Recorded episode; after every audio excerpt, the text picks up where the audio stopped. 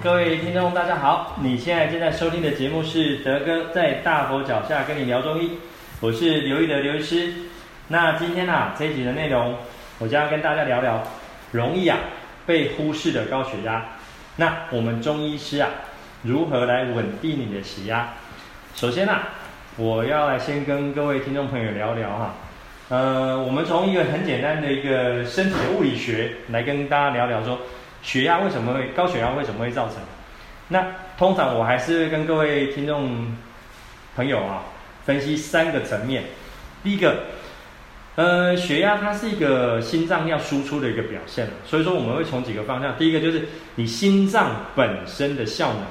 好、心脏本身的效能。那在中医来讲的话，我们就常常会听到中医有一些术语叫做所谓的心阳虚还是心阴虚。好、这个地方来讲，我们就讲的是。你的心脏的这个本身这个 pump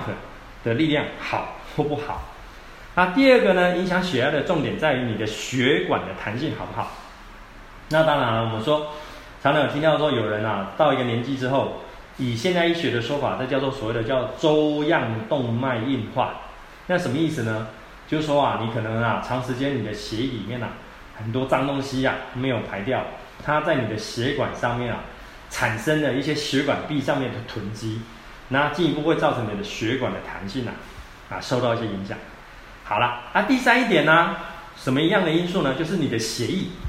你血液里面有什么东西？一般来讲，我们就知道有有什么血球啊、血浆嘛，对不对？那血浆里面的话，我们有常常听到血液中有这些所谓的啊，常常听到的血糖啊、三甘油酯啊、胆固醇啊、尿酸啊，啊，这个东西相信听众朋友这个听起来都不陌生。那我们就会去谈说，假设我们刚刚讲的这些三甘油酯、胆固醇啊、尿酸这些数字要是偏高的时候，你把它想象一个东西，就是你的血液啊，就你的粘稠度就变高了。这就是我们闽南话讲的“烈火胸流胸克”啊。这个时候，你先想象一下，你的血液当中你的这个脏东西太多，你太粘稠，你的心脏是不是要很很用力才能够把你的血液啊打出去？所以说，我们今天会从这三个层面啊，包括你的心脏好不好，在你的血管弹性好不好，在你的血液里面的这些材质好不好，去分析说高血压的成因。好、所以说我们没呃，再跟各位听众朋友去复习一个东西哈、在呃，我记得应该是一百零九年的时候啊，我们看那个一个资料，就是美国心脏科医学会啊。他们发表了一个哦，一个高血压的一个参考数字哦，收缩压是一百三，舒张压是一百八。但是啊，这个地方德哥要提供一个比较不一样的想法。我说这个我不我在怀疑啦哈，这个只是我个人观点。我在怀疑这个心脏科医学会不知道有没有收到一些美国的一些药厂的赞助哦，因为吼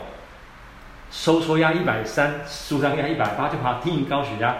我觉得这个标准太过于严苛了。讲一句开玩笑的话，这个名字就是要让大家动不动就要吃降血压的药嘛。所以说这个时候德哥在跟各位听众朋友去分享一个重点哦，除非说你本身已经被确定有一些所谓的啊，可能一些慢性疾病，你本身有一些糖尿病或者有一些肾脏病，那如果说一般民众的话哈，一百三八十，我是觉得还好，而且还要分年龄层哦。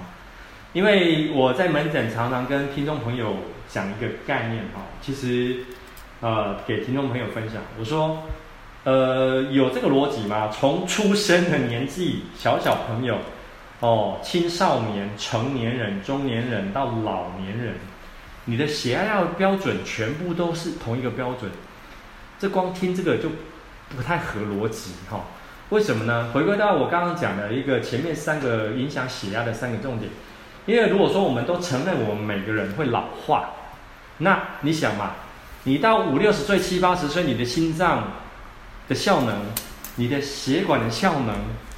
还有你的血液中的这些材质，还跟你在年轻的时候的你是一一一个样吗？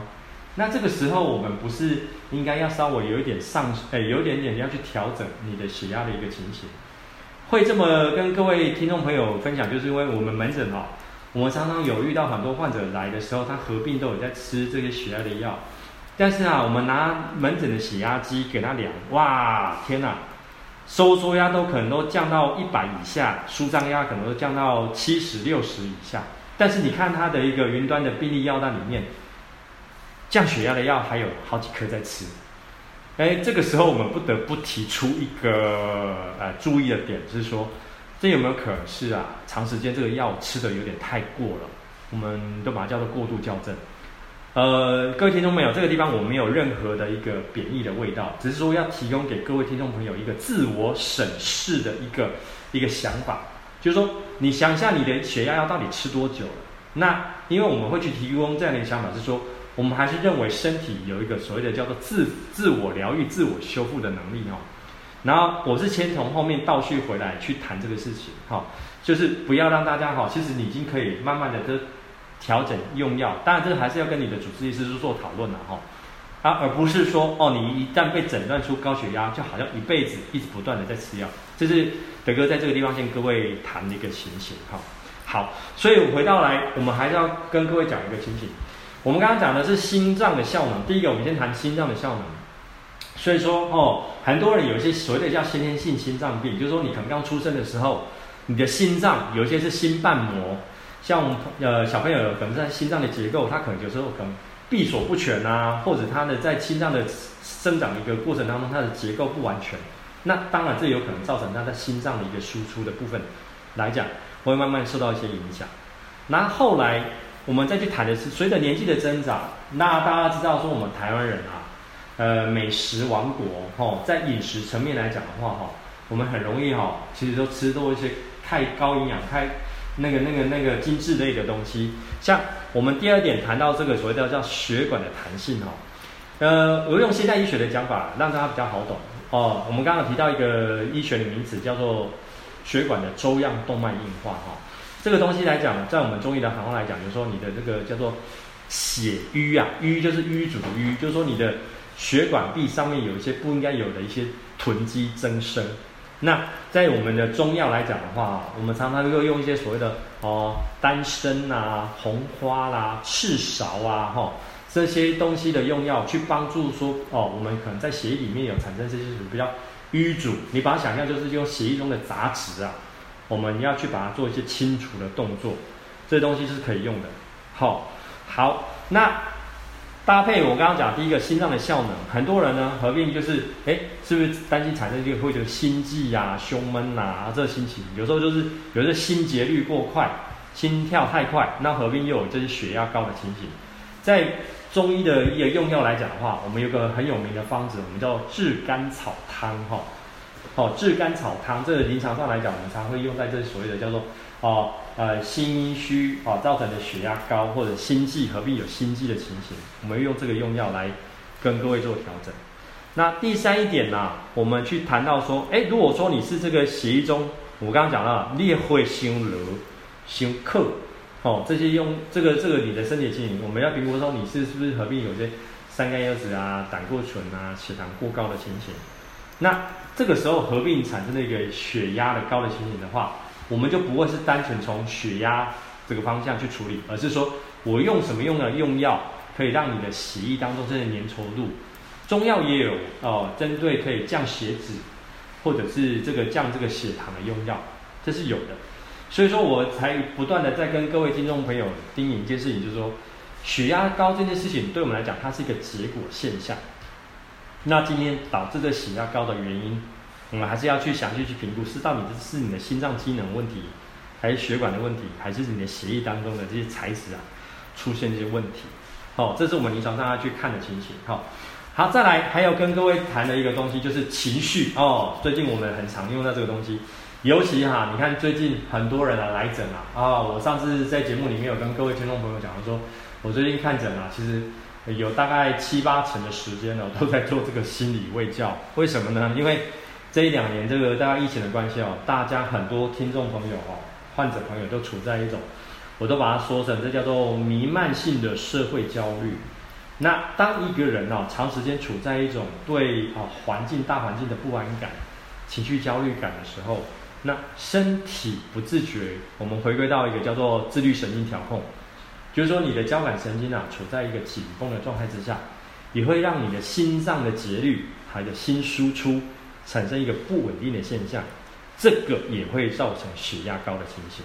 哦，这也造成一个血压高的情形。所以说，遇到这样的一类型的患者，反而呢，我们是用一些哦，之前有跟各位提到了，用一些所谓的疏肝理气，或者是调控这些哦，中药也有调控自律神经的用药，反而是调控他的情绪，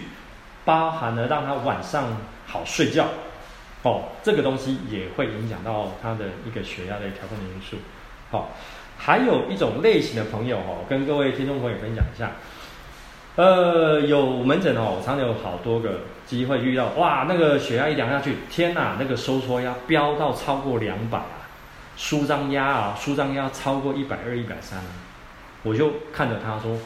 你还能够好好直挺挺的坐在我前面，跟我很轻松自在的谈话，这一定其中必有缘故哦。各位听众朋友听清楚哦，收缩压超过两百，舒张压超过一百二、一百三，后来才了解说他的工作环境呢、必须长时间处在一个高温的环境之下，哦，那这样我都了解。所谓的高温环境是他们在他们的工作会有一些那个啊，所谓的工作的机台，那机台啊，常常它的辐射产生的辐射热就高达一两百度 C，所以它常常接近它的时候的这个身体的周边的温度，常常都是超过摄氏的五六十度的一个高温，那这就很合理了。当一个人长时间在这样的环境工作之下，那身体为了要散热排汗，身体必须代偿性的让它的心节律增加，还有让它的那个末梢血管呈现一个持续扩张的状态，才能有效的把它这环境给予它的这些热，把它散掉。所以久而久之啊，他的身体必须用一个比较高的压力，才能够单位时间把他的血压打出去。而造就他今天来我的门诊，看到哇，他的舒张压可以超过两百，舒张压哎收缩压超过两百，啊舒张压超过一百二、一百三，但是呢，他不会像一般民众所讲，哦，我常常颈肩脖子痛啊，头痛，不会，不要这情形，反而我一开始用一些用药把它降血压的时候，他开始跟我讲说，医师啊，我开始会头晕呢，而且我怎么就有时候会造成末梢会水肿的情形，后来发现这是一种长时间在一个工作环境之下。造成了一个血压高的情形，所以就变成说我为什么刚开始要提出一个疑虑，说，呃，这个心脏科医学会提出的这个血压的这个标准啊，其实哈、哦、不能够适用在所有人的身上，反而我们要去很仔细、很仔细的去评估说，这个人他是不是长时间暴露在什么样的工作环境，或者是说，因为现在的这个呃呃我们医药医医药很方便，是不是长时间在服用什么用的药物？所导致的一个情形，哈，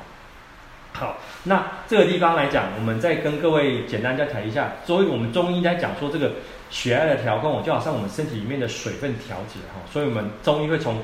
心、肝、肾。所以心、肝、肾的话，哦，不光只是讲这三个器官，心这个地方要讲的是心肺系统，肝啊这个地方讲的是我们哦呃消化系统，这是所谓的小肠吸收，到进入到我们这个叫肝门循环。的这个系统，然后再来就是我们肾脏的过滤系统。所以说临床上来讲，我们啊来看到这个民众他是血压高，我们通常还要去合并说，哎，你有没有这些心肺系统问题，或者是所谓的这个肝脏啊或消化系统，还有是不是你这个人有没有洗肾，还是造成这个肾功能方面的问题？我们会从一个很多面向的方向啊去调控这些问题哈。好啦，那这个时候哦。呃，德哥还是要跟各位讲一个简单的一个呃自我的一个呃调控的方式。如果说哈、哦，你这个人啊，很容易在夏天的时候哈、常常面红耳赤哦，这个时候，血压量起来也是这样很高。呃，很多来看诊的朋友都知道，说我都会叫大家去泡泡泡脚。注意哦，这个地方要听好哦，夏天的时候是泡冷水哦。哦，这个我跟各位解释一下、哦。大家有没有去 K R B 深醉的经验哦？溪边玩水，或者是去游泳池不算哦。哦，以前哦，我们小时候很喜欢去溪边玩水。那我们呢，很很夏天很热嘛，都习惯把脚泡到那个溪水里面。哇，这个大家就觉得会有透心凉的感觉。哦，这为什么呢？其实哦，这也是身体的物理学哈、那我们的足心哦，其实足底心我们都要常常觉得热热的。那当你的那个足底心泡凉水的时候呢，诶会产生一个回馈信息给你的大脑，大脑发现说，哇，你的脚底心冷冷的哦，我必须要去让你的末梢的足底心啊，足底末梢要去把它循环加速，所以会让我们以心脏为参考点哦，身体的这些血液啊，会不自觉的往我们的下肢去做一个扩充。那假设你这个时候哈是很热很热、面红耳赤的人哈，我都说你要去让你的足底筋泡泡脚，让你那个以心脏为参考点，把你的血液啊集中在头面部这些血液往下带。哎，这是有它的道理哦，吼，这是有它的道理。像我们很多人啊，很容易啊生气哦，对着主要代志有脾气压起来哈，啊，这种就是很容易，因为我们我在我们中医行行话来讲，就叫所谓的肝阳上亢。所谓这个肝阳，就是你的交感神经整个全部就是激动起来。这个时候我就会叫大家啊，要去稍微去脚底心去泡泡凉水，泡个五到十分钟，那你这个血液往下走。这个时候你再去量量你的血压啊，会会比较好一些些。那冬天哦，冬天就不一样哦。冬天泡脚要泡热水，因为很对很多人来讲的话，冬天很，因为我们属位处海岛型气候，我们台湾人哦，在天气突然变冷的时候，其实我们的末梢的这些小血管更容易收缩，更容易收缩的时候，这个反这个时候反而要让你的末梢的血管要扩张，才能够把，因为这就是我们刚刚讲的一个因素嘛，你的血管收缩之后，你的血压一定会高。那想办法让你的末梢血管扩张的时候，那慢慢就把你的压力也释放掉了哈。那一样的哈，我再补充刚刚呃，我们上个礼拜有跟各位听众朋友讲了一个一个几个穴道。上个礼拜我们提到哈，呃，有一个穴道叫太冲穴，在高血压的患者身上来讲哈，这个太冲穴也是可以用。好，啊，第二个穴道哈，就是我们的在手的部分叫做内关穴。内关穴的话，它是属于我们叫做手厥阴心包经。哦，这个就是在我们的手握拳之后，我们有手手有两条肌腱会浮起来，在两条肌腱掌后横纹往后数三寸的地方啊，这个也是我们会啊在节目后面会跟各位各位朋友听众朋友去分享一个穴道哈。好，那今天哦，德哥跟各位分享这个血压的问题就到这边哦，感谢大家今天的收听，那谢谢大家的评论与分享哈、哦。那下个礼拜呢，我们要跟各位聊聊的东西是哦，很多家长会担心的一个妥瑞尔啊，妥瑞氏症，有没有那种不想吃西药就可以缓解症状的一个方法？那我们中医能够怎么样来解决他们，呃，协助他们呢？好，我们下个礼拜来谈。好，那如果说你有想听的主题，欢迎留言给我知道。谢谢大家，拜拜。